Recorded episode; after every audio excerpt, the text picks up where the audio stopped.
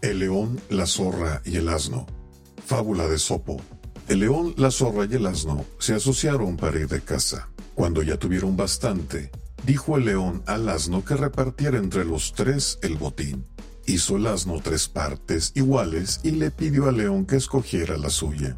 Indignado por haber hecho las tres partes iguales, saltó sobre él y lo devoró. Entonces pidió a la zorra que fuera ella quien repartiera.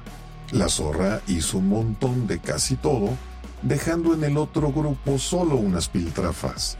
Llamó al león para que escogiera de nuevo. Al ver aquello, le preguntó al león en quién le había enseñado a repartir también. Pues el asno, señor. Moraleja, aprende siempre del error ajeno.